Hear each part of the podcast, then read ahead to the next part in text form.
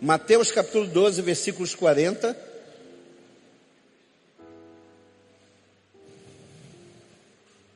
Diz assim a palavra do Senhor: Portanto, assim como esteve Jonas três dias, diga três dias, diga três noites, no ventre de um grande peixe, assim o filho do homem estará três dias e três noites no coração da terra. Assim como Jonas esteve três dias e três noites no ventre do grande peixe, importa que o filho do homem esteja três dias e três noites no coração da terra. Curva a sua cabeça, vamos orar. Pai, em nome do Senhor Jesus Cristo, fala, ministra, nos impulsiona Há algo novo do Senhor vindo aí. O mundo, os problemas, as dificuldades não vão, Senhor, vendar os nossos olhos. Nós não nos guiamos pelo que ouvimos, nós nos guiamos pelo que cremos. E nós cremos que há algo da parte de Deus grandioso que está por acontecer. Não importa, Senhor, do lado de fora da arca havia perigo, havia morte, havia grito e desespero, mas dentro da arca havia paz e segurança. E nós declaramos isso, que em Ti, Senhor Jesus, estamos seguros, seguros e disponíveis para aquilo que tu desejas fazer. Em nome de Jesus, diga amém. Eu sempre fui muito questionador, desde criança. Eu gosto muito do mote da do mote da, da TV dizendo que as perguntas mudam o mundo. São as perguntas que muda o mundo. E eu acredito nisso. Eu sempre fui muito questionador, muito perguntador. E eu, na minha adolescência até a juventude, eu fui velocista de 50 e 100 metros. Quando eu digo aos meus filhos, eles olham, o que, pai? Eu falei, eu não nasci assim. Não é? Já fui jovem e pelo menos uns 30 quilos a menos. E eu gostava muito de correr 50 e 100 metros. E naquela época não havia a tecnologia de hoje do pã, nem havia o tiro. Na minha época de menino, de adolescente, era um, dois, três e. Um, dois, três e. E aí eu ficava perguntando, por que não o quatro? Por que, que cada corrida não é três, a outra é cinco já, sete já? E me intrigava essa coisa do três. Por que esse três? Não é? É tão marcante. Por que, que eu parto para o meu alvo, que é a vitória, a partir do três? E eu fui crescendo perguntando isso. Depois eu comecei a ver na Bíblia que tanto o Velho como o Novo Testamento, e nós lemos um versículo do Novo que cita o profeta Jonas no Velho Testamento. Então, tanto o Velho quanto o Novo Testamento, eles fecham questão em torno desse número 3. Por exemplo, só alguns exemplos. A Trindade poderia ser o quarteto fantástico, mas é a Trindade. É o Pai, o Filho e o Espírito Santo. Na criação, nós fomos criados com uma tricotomia: corpo, alma e espírito. Na visitação dos anjos Abraão, três, três dias, três caixos, três pães, no sonho interpretado por José aos que estavam encarcerados.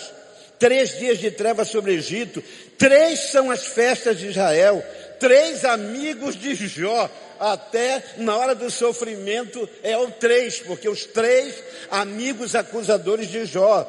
O templo, ele era formado de três partes: o átrio, o santo lugar e o santíssimo. Então há algum significado. Porque eram três reis magos, podia ser quatro, tinha mais presente, cinco, ia ter mais o que receber, mas a Bíblia é exata, eram três reis magos. Por que, que Pedro nega Jesus três vezes? Ele não podia ter negado duas.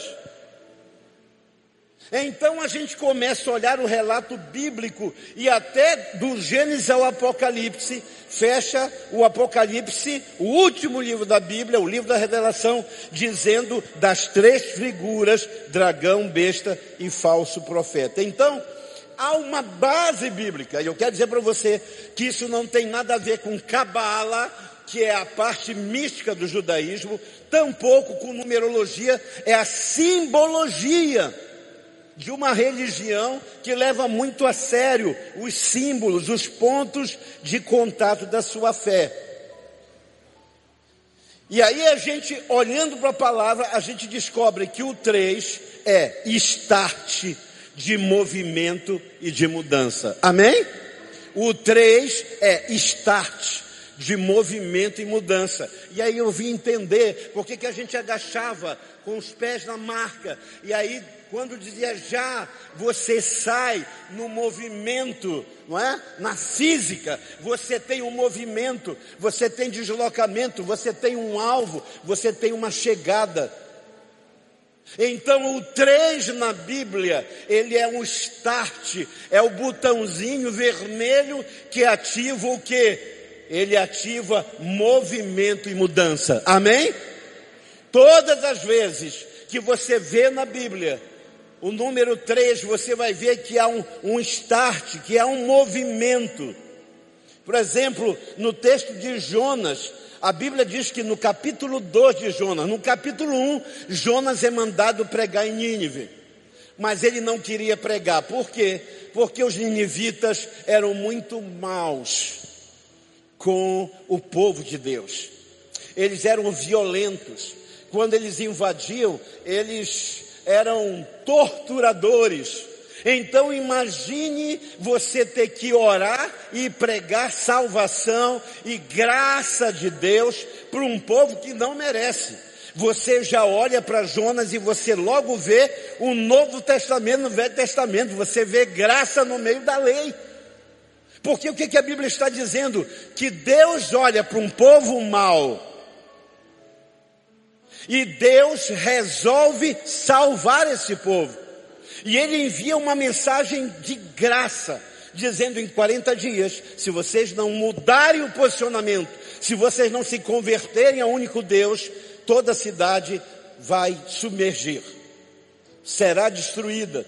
Jonas, ele compra uma passagem para o lado contrário, porque ele diz depois, lá no final do, do seu livro, eu sabia que o Senhor é Deus de amor, que o Senhor é perdoador, eu tinha certeza que o Senhor ia perdoar.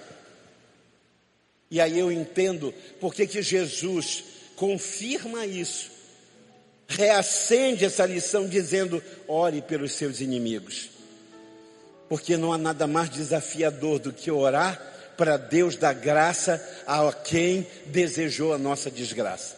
Não há nada mais desafiador do que eu abençoar quem faz o mal para mim. A pessoa está pondo teu nome na boca do sapo e você está dizendo, Deus, salva essa pessoa. Amém? Não há antídoto melhor.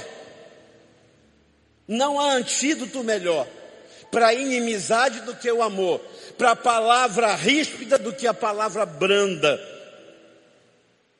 E aqui Jonas diz: não vou não, e ele vai para um outro lugar, Nínive, e ele vai para Jope. Mas lá no meio o bicho pega. Porque deixa eu dizer para você, queridos, nenhum de nós tem capacidade de administrar uma vida que está em dissonância em desacordo com a vontade de Deus. Nenhum de nós. Nenhum de nós é bom o suficiente, é hábil o suficiente. Deixa eu dar uma abrir um parênteses aqui que eu acho extremamente importante. Por exemplo, tem gente que hoje vive uma vida toda errada. Você olha, a vida cristã dele é uma vida toda errada. E ele tem de tudo. Ele não adoece, ele tem do bom, do melhor. É, é mais ou menos o que o Salmo 73 vai falar do Azaf. A crise de Azaf de ver o que era errado na congregação dando certo. Ele olha para o sujeito que está fazendo tudo errado na vida conjugal, na vida empresarial, na vida financeira, na vida não é, secular, na sua vida pública, fazendo tudo errado e ele está bem. E Asaf diz: o sujeito nem adoece, nem gripa, meu Deus do céu. Eu não sei quantos de vocês pensaram, meu Deus, está morrendo tanta gente boa. Olha só, Covid está levando tanta gente boa e tanta gente ruim está voltando. Tem gente ruim que nem pegou Covid, passou de um lado e do outro e nem. E aí você diz: não é possível, Deus, porque a nossa torcida não é a torcida de Deus. A vontade de Deus é que todo homem se salve. Eu vou repetir: a vontade de Deus é que todo homem se salve e chegue ao conhecimento da graça de Deus em Jesus. Deus não torce para que os maus se deem mal. Mas aí você olha na igreja, você diz assim: por que, que essa pessoa está agindo todo errado e a vida dela, ela tem recurso, ela tem tudo, não falta nada. E aí você precisa entender um mistério na palavra. Tem muita gente que está vivendo hoje muito bem, com uma vida injusta, porque está colhendo a colheita da justiça. Sabe? Pessoas que agiram corretamente, pessoas que obedeceram a Deus, que semearam com muita lágrima, e essa pessoa se desvia. Só que você sabe que da colheita, que da plantação, da semeadura, do arar a terra, do regar, até a colheita leva tempo. Sim ou não? Leva tempo. E aí você está aqui. Hoje você é um bom marido, um bom pai, está aqui semeando no reino de Deus, mas aí você desvia, trai a esposa, chuta os filhos e faz a lambança na vida e tudo parece que continua dando certo. Sabe por quê? Porque Deus não é injusto. O que você semeou no tempo da sua justiça, você vai colher, mesmo no tempo da tua injustiça. Agora, espere um pouco. Espere a próxima colheita. Porque na próxima colheita você vai ver um cenário totalmente diferente. Porque essa pessoa vai colher da semeadura de hoje. E a semeadura da injustiça será sofrimento. Estão entendendo? Digam amém. Então, isso me desencanou, como diz o jovem, isso me desencucou. Isso tirou de mim aquele pensamento de não é possível, Deus, eu estou aqui me esforçando e o sujeito do meu lado aqui na igreja é da pá virada e olha o carro dele, olha a casa dele, olha a saúde dele. Calma, ele está colhendo o que semeou no tempo da justiça, mas ele vai colher no futuro a injustiça de hoje ele vai colher. Agora a Bíblia diz que Jonas está fugindo num barco. Deus manda uma tempestade, você conhece a história, ele é atirado do barco depois de lançar sorte, quem é o entrave, quem é um problema. E eles jogam, ele cai no mar e um grande peixe o engole. Ele passa três dias no escuro, Amapaense sabe o que é isso. Mas não era só no escuro, no pitiu, naquele negócio nojento e gosmento. Ele não enxerga nada, aquele cheiro enjoativo. E aí ele começa no capítulo 2 a clamar, ele diz assim: E dentro do peixe Jonas orou ao Senhor seu Deus e disse: em meu desespero clamei ao Senhor e Ele me respondeu. Não, você não está entendendo. No meu desespero, eu todo errado, eu fugindo, eu fazendo o que Deus não queria, Ele ouviu a minha voz. No meu desespero eu clamei ao Senhor, Ele me respondeu, do ventre da morte eu gritei, e Ele ouviu o meu clamor. Eu disse: Fui expulso da tua presença, contudo, eu olharei de novo para ti no teu santo templo. As águas agitadas me envolveram, o abismo secou, cercou, as algas marinhas se enrolaram na minha cabeça. Afundei até chegar ao fundamento dos montes. Olha o sete. Quando a minha vida já apagava, eu me lembrei de ti, Senhor, e a minha oração subiu ao teu santo templo. Ah, a Bíblia diz que ao terceiro dia, quando Jonas está clamando, Deus chega lá e diz: grande peixe, vomita ele. Agora o grande peixe vai até a praia e vomita ele inteirinho. É isso que Mateus vai dizer.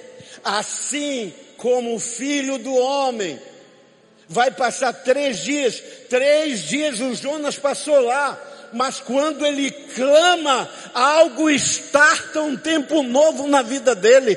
Quando ele clama no terceiro dia, a vida dele muda de cabeça para baixo, porque quem estava no fundo vem para a superfície, quem estava morrendo vive, quem era prisioneiro é vomitado pelo, por aquele grande peixe, e agora ele entra em Nínive, ele prega, e quando termina de pregar, 120 mil pessoas se convertem, é o tamanho da nossa nossa Santana vizinha, o rei se converte, todos os seus filhos, os seus súditos, o palácio, até os animais jejuam. No terceiro dia da vida de Jonas, Deus mudou não só a sua vida, mas ele mudou a vida de toda uma cidade. Posso ouvir um amém? Eu creio que Deus quer mudar a sua vida para mudar a sua cidade. Eu vou repetir, eu creio que Deus fará grandes mudanças na sua vida, porque a nossa cidade precisa de mudanças. E tudo o que essa cidade espera é a revelação dos filhos de Deus. Onde estão os filhos de Deus? Façam barulho aí em nome de Jesus. Onde estão os filhos de Deus? Pode celebrar aí a, a paternidade de Deus na sua vida. Aleluia. Não é coincidência. É propósito. A Bíblia diz que Esther, Esther era uma mulher muito bonita e ela agora vence um concurso de beleza e ela é esposa do rei Assuero. Havia ali um grupo de pessoas que odiavam os judeus. E eles então intentam, eles conseguem ah, levar e, e, ah, o rei a um erro, induzem uma autoridade a um erro. E eles dizem: Olha, tem um povo aqui que, que não te respeita. Então, por favor, restrição para esse povo. Esse povo não merece. E o rei vai lá e coloca o seu anel e edita um decreto de morte contra os judeus. Esther está no palácio. Ela é do mesmo povo, da mesma cidade, da mesma nação que aqueles que estão condenados. A Bíblia diz então que o seu primo, o tio, há algumas divergências, mas Mardoqueu vai até ela em secreto, diz assim: se você se calar. Socorro de outra parte, Deus vai mandar.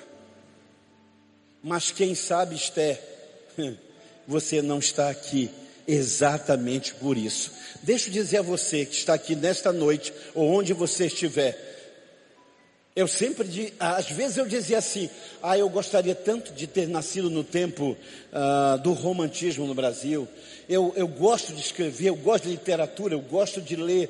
E eu sempre dizia assim, nossa, eu gostaria muito de viver naquele terno de linho branco, naquele sapato, aquela bengala, sabe? Eu sou meio retrô às vezes, e, e eu digo, não, seria tão, que coisa. Sabe no tempo de Casimiro de Abreu, que se morria é, por, por um, um sentimento que se morria por um, um desgosto por uma cidade, que era um negócio tão apaixonante. E aí eu comecei a olhar a e comecei a perceber uma coisa: eu não estou no tempo errado, eu estou no tempo que Deus deseja que eu esteja.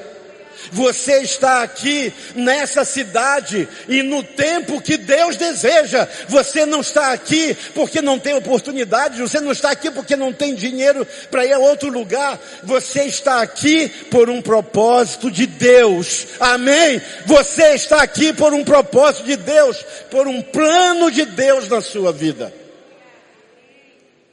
Eu lembro que alguns anos atrás, uh, um pessoal de outro estado estava aqui na igreja, eram profissionais da área da saúde, e, e eu orava por eles e dizia assim: Olha, Deus vai honrar vocês aqui.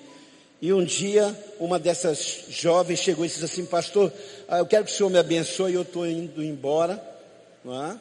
E eu, e eu não sabia o que estava acontecendo. Durante a mensagem, eu pregando, a igreja era assim ainda, ali no outro prédio, e eu pregava e eu dizia assim: não vá embora, as suas malas estão arrumadas, não, desarrume as malas, pare com isso, Deus tem um propósito. E ela tinha dito para uma amiga da igreja.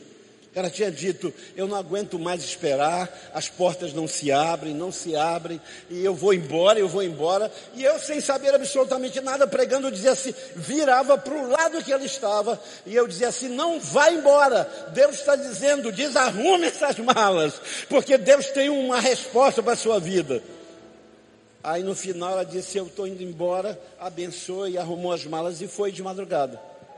Cinco dias depois, saiu o cargo dos sonhos, a vaga que ela esperava, a oportunidade que ela sonhou. Deixa eu dizer para você que está aqui, para você que está em casa, para você que está no Amapá, não arrume as malas.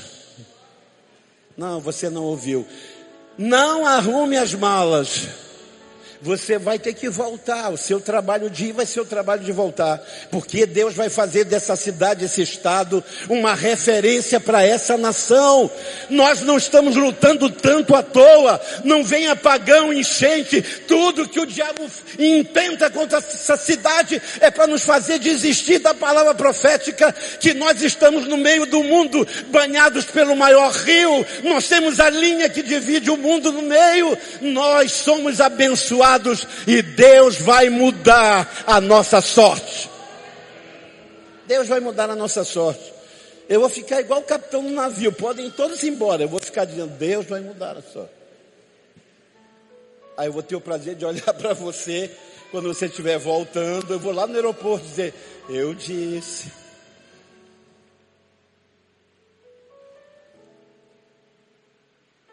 Esther diz assim: só há um jeito de mudar isso.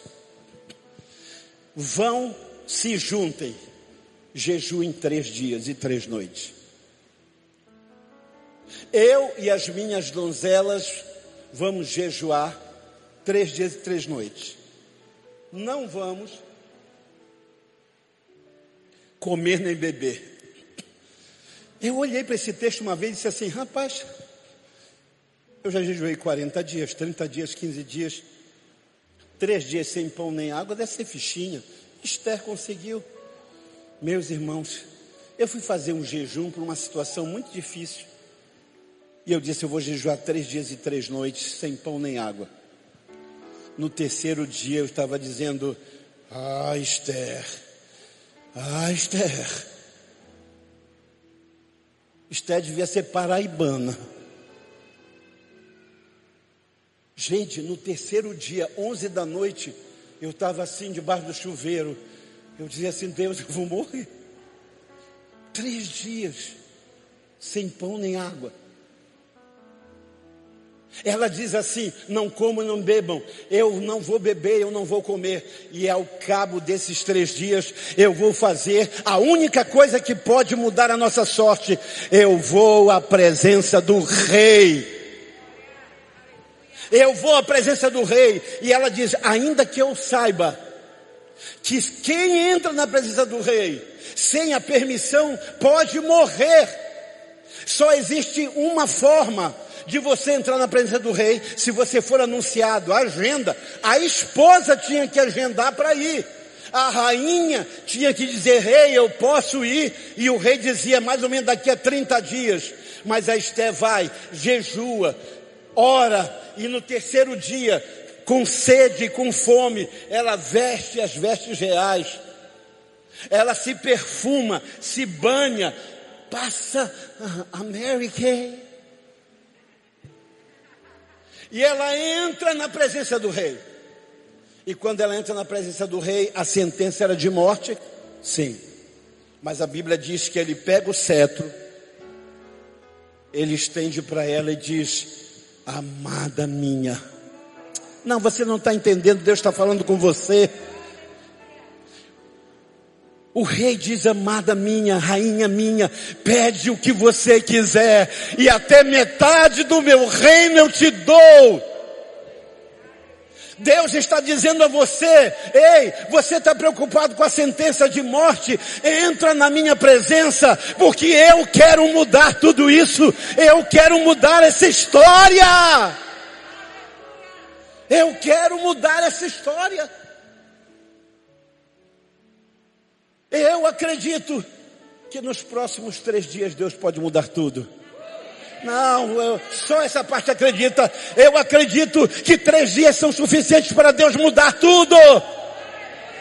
Eu acredito que Deus pode startar essa semana uma mudança na sua vida tão grande, algo tão sobrenatural, que você ficará espantado.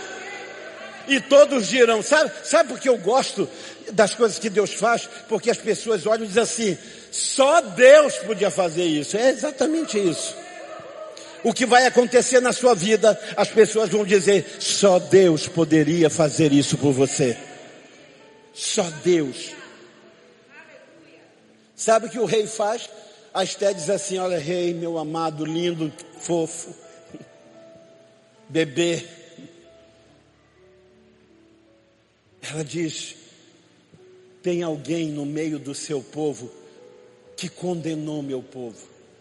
E ela conta tudo isso. Agora o rei diz: O que, é que eu posso fazer? Porque um decreto do rei, ele não pode ser revogado. O decreto do rei, o meu anel está selando. E aí ele diz assim: Mas Esther, eu posso editar um novo decreto. Deus está dizendo para você: Eu posso editar um novo decreto eu posso editar uma nova sentença. A sentença foi de morte, mas eu posso dizer vida. Foi de perda, mas eu posso dizer ganha. Foi de solidão, mas ele pode dizer seja abençoado com uma família. E a Bíblia diz que o rei editou um novo decreto. Por este decreto, o rei ordena que todo judeu, em qualquer lugar desta nação, pegue na espada para se defender. Irmão, é ruim bater judeu. Aquele povo luta como ninguém. Nesses próximos três domingos, eu estou dizendo a você que toda a minha oração ao Senhor é que a Sua palavra se cumpra em nós. Amém? Eu creio eu creio que nos próximos três domingos, eu creio que nessas próximas três semanas, Deus vai mexer e vai haver tanto espanto, e você vai ficar admirado, porque tudo que nós precisamos é nos apropriar da palavra que é liberada. A palavra passa, você diz, é para mim, a palavra foi liberada sobre a minha vida. Eu creio nisso. E esses próximos três domingos, quando nós falarmos sobre mudança, nós vamos falar sobre acreditar, determinar, vamos falar sobre agir. Nós vamos mostrar na palavra de Deus os passos de homens e mulheres que sofreram profundas mudanças. E eu quero dizer a você, não é humanismo, não é autoajuda, é Bíblia, é ajuda do alto. Deus quer fazer na sua vida sim. Ele quer fazer. A Bíblia diz que os que descem a cova não podem testemunhar do Senhor. Os que fracassam os que desistem, os que largam tudo. Eu acho lindo, lá na palavra do Senhor, em Atos dos Apóstolos, quando Paulo vai viajando numa viagem muito perigosa. O navio é assolado por um vento e eles começam a perder tudo. Eles começam a jogar carga fora e eles começam a, a, a entrar em pânico. Eles quebram os mastros para jogar fora a própria armação do navio, a estrutura do navio eles jogam fora. Aí pela manhã, todo mundo desesperado, Paulo se coloca de pé e diz assim: Senhores, vocês bem que poderiam ter ouvido o meu conselho. Eu disse que a viagem ia ser perigosa. Vocês não me ouviram, mas deixa eu trazer uma boa notícia. Essa noite, um anjo do Senhor a quem eu pertenço, de quem eu sou e a quem eu sirvo, me apareceu e disse: Você não vai morrer, e nenhum desse navio vai se perder por causa da tua vida, nenhuma vida nesse barco vai se perder, porque convém a mim que tu chegues até César para testificar. Então, diga a eles isso. Você já imaginou, queridos? Não tinha saído o barco enchendo de água, as armações, estruturas quebradas, já os mantimentos jogados fora, todo mundo entregou os pontos, vamos morrer. E aí Paulo diz: O meu Deus, o Senhor da minha vida, mandou eu dizer a vocês que nenhum de vocês vai morrer. Pode até perder carga, pode até perder barco, mas nenhum de vocês, todos vocês chegarão aonde eu tenho que chegar.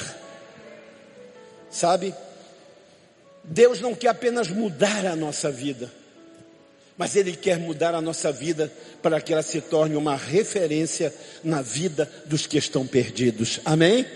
Anote isso, Deus não quer apenas mudar a minha vida, Ele quer transformar-me numa referência para quem não tem referência. É por isso que Deus transforma filhos ruins em excelentes pais, para fazer referência. Para fazer referência. Para que a cidade, para que o bairro, as pessoas ao redor possam ver uma referência uma referência. Eu creio que Deus está mudando realidades a partir de agora. Amém? Eu creio. E eu quero encerrar essa introdução a esses três próximos domingos, onde nós vamos falar sobre a trilogia ah, da mudança. Porque eu creio, e eu quero que você olhe bem para mim, você que está em casa, eu creio que ainda esse ano a minha e a sua vida vão mudar. Não, você não está muito animado como eu. Eu creio que a minha vida vai mudar. Eu creio que ainda existe muito de Deus para mim. Eu creio que ainda existe muita unção, ainda existe muito lugar, ainda existe muito chão, ainda existe muita terra, ainda existe muita alma, ainda existe recurso, ainda existe saúde. Aleluia! Eu creio nisso. Se você crê, faça barulho aí no seu lugar.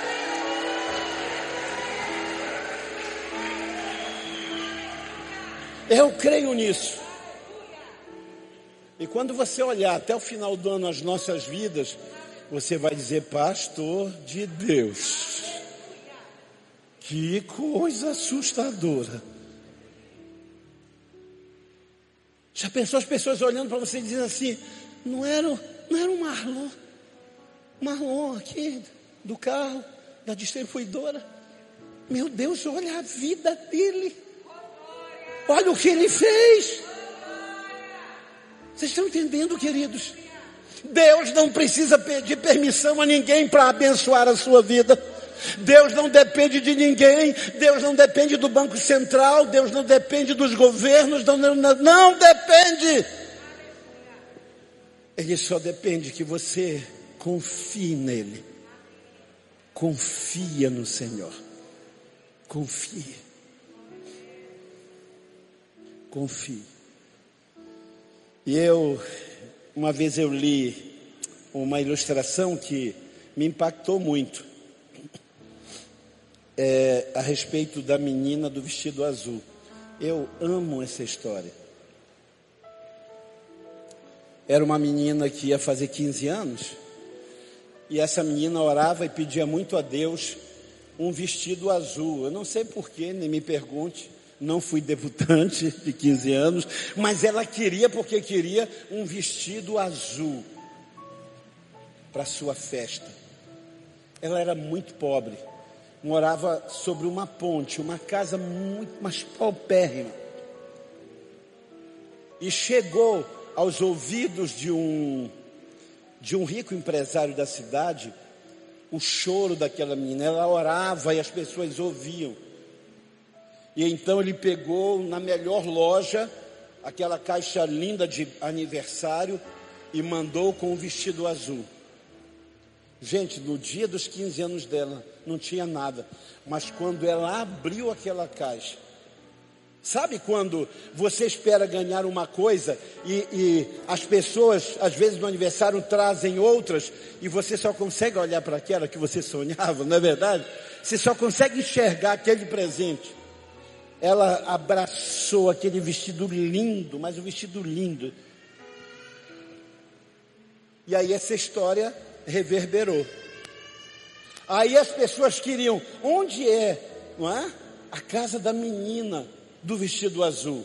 E aí alguém chegou lá e disse: Meu Deus, mas esse vestido azul lindo que Deus te deu nesse guarda-roupa horrível, todo emendado, todo escorado. Não, não, minha filha, eu vou te dar um guarda-roupa. Titia pode te dar um guarda-roupa novo. Aí ela ganhou o guarda-roupa novo para colocar o seu lindo vestido azul. Sabe o que aconteceu? Alguém foi visitar por causa da história e disse: Não é possível um guarda-roupa lindo, com um vestido lindo, num quarto horrível. E aí a pessoa disse: Eu vou colocar modulados nesse quarto. Esse quarto vai ser a coisa mais linda. Chama lá o Jota, o Irley, para fazer o orçamento. O quarto ficou de outro mundo. Aí alguém viu e disse: Mas espera aí, como pode? Um vestido lindo, num guarda-roupa lindo, num quarto lindo, numa casa horrível. E aí os comerciantes começaram a se juntar, irmão, para construir a casa daquela menina. Daqui a pouco, a casa estava linda, mas ao redor as casas velhas caindo e alguém disse: Meu Deus, essa casa está famosa nas redes sociais, a história dessa menina. Vamos lá, chama o Jean Patrick. E aí começaram a limpar e começaram, daqui a pouco, ao redor, as casas estavam transformadas. Deus trouxe aqui você essa noite para dizer: eu vou mudar a sua vida para que a sua vida possa impactar a vida dos outros nessa cidade. Eu vou começar por você. Por você. Seja você o fermento que vai levedar toda a massa da sua família. Eu conheço famílias inteiras, pá virada, e aí um converteu, dois, três, daqui a pouco todos, todos. Eram pobres, porque só bebiam, só gastavam, só jogavam, só eram pessoas que viviam numa condição, e aí um foi mudando. Eu lembro que um rapaz disse assim para mim, eu pregando para ele, falou: também na sua igreja só tem gente próspera. Eu falei, glória a Deus por isso, Deus é maravilhoso. Aí ele disse assim: também, pastor, só o que vocês não bebem não fumam e não gastam com outras mulheres, já dá para prosperar. Deus, nessa noite, está colocando em você a autoridade e poder de mudar. Você não ouviu? De mudar. Vai vir mudança. Só para quem está lá atrás, vai vir mudança. Vai vir mudança. E a sua mudança vai assustar e impactar os que estão ao redor. Prepare-se, porque esses próximos três domingos, Deus colocará nas nossas mãos a palavra, princípio. E eu digo desde já, se você não estiver aqui, não vai ter bênção delivery. Nós entramos no tempo do delivery, em que as pessoas dizem: manda para mim, pastor, manda o óleo, manda uma oração. Eu quero dizer a você, aqui ou onde e quando você estiver, os próximos três domingos serão de tanta mudança que você vai se assustar em nome de Jesus. Nós não entramos nessa pandemia para sucumbir, nós entramos para prevalecer. Para Deus mostrar que é poderoso, todo avivamento, toda mudança a, a, numa terra aconteceu no tempo mais tenebroso, nos momentos mais difíceis. Avivamentos não brotam a não ser no meio do esgotamento espiritual. Avivamento brota quando as pessoas já estão sem forças. E eu creio que Deus está trazendo um tempo novo sobre essa terra. Um amigo disse: Rapaz, parece que o apocalipse chega mais cedo aí em Macapá. Porque chegou apagão, não tinha chegado aqui, já chegou aí. Enchente, apagão, necessidade, desemprego, pandemia. Mas eles esquecem de uma coisa: que antes da grande tribulação tem o arrebatamento. Que antes do fim da história tem o começo de uma nova história para nós. Você pode dar um aplauso ao Senhor e um brado de júbilo? Aleluia! Vamos adorar ao Senhor? Quero que você feche os olhos e comece a orar agora. Comece a falar com Deus. Comece a chamar a mudança.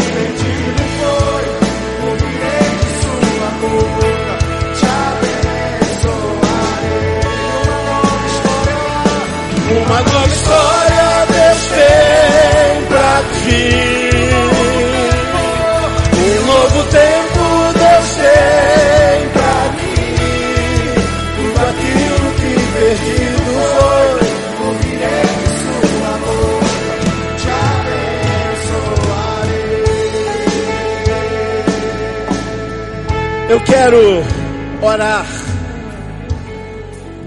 Eu quero orar junto com pessoas que, como eu, acreditam que vai vir algo de Deus no meio de tudo isso. Queridos, no meio do deserto, desceu pão e carne do céu. O nosso Deus é o mesmo ontem, hoje e para sempre.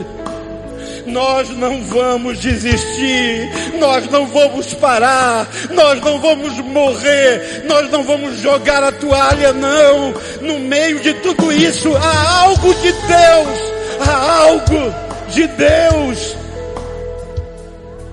há algo que Deus quer fazer, e nós estamos sendo empurrados para isso. E se você crer, eu quero que aí no seu lugar você deixe as duas mãos levantadas, aí onde você está. Porque eu sei que Deus vai até você nessa hora. Eu sei que há algo que Deus vai fazer. Eu não sei como e nem preciso, porque Deus não precisa do meu aval para fazer nada. Deus não precisa do meu conselho e da minha ajuda. Ele já tem tudo preparado para você. Ele já tem todas as respostas que você precisa. Pai, em nome do Senhor Jesus, olha os teus filhos que levantam as suas mãos, olha as tuas filhas, olha esta família, este homem, esta mulher, Pai, em nome do Senhor Jesus, a tua palavra diz: o Senhor dará ordem aos teus anjos a teu respeito. Nós estamos declarando isso, de que já há uma ordem da parte de Deus. A palavra foi liberada. Eu creio que nesse três tudo vai mudar. Eu creio, Senhor, que nesse tempo o Senhor está startando mudança. O Senhor está startando a diferença. O Senhor vai começar a mudar por nós e vai mudar ao redor de nós. Até que toda a cidade diga: alguma coisa está acontecendo. Deus mudou, Deus transformou a nossa vida. Será um luzeiro, será um manancial, onde as pessoas vão querer beber e você vai dizer: é dele, por ele e para ele são todas as coisas Glória, pois,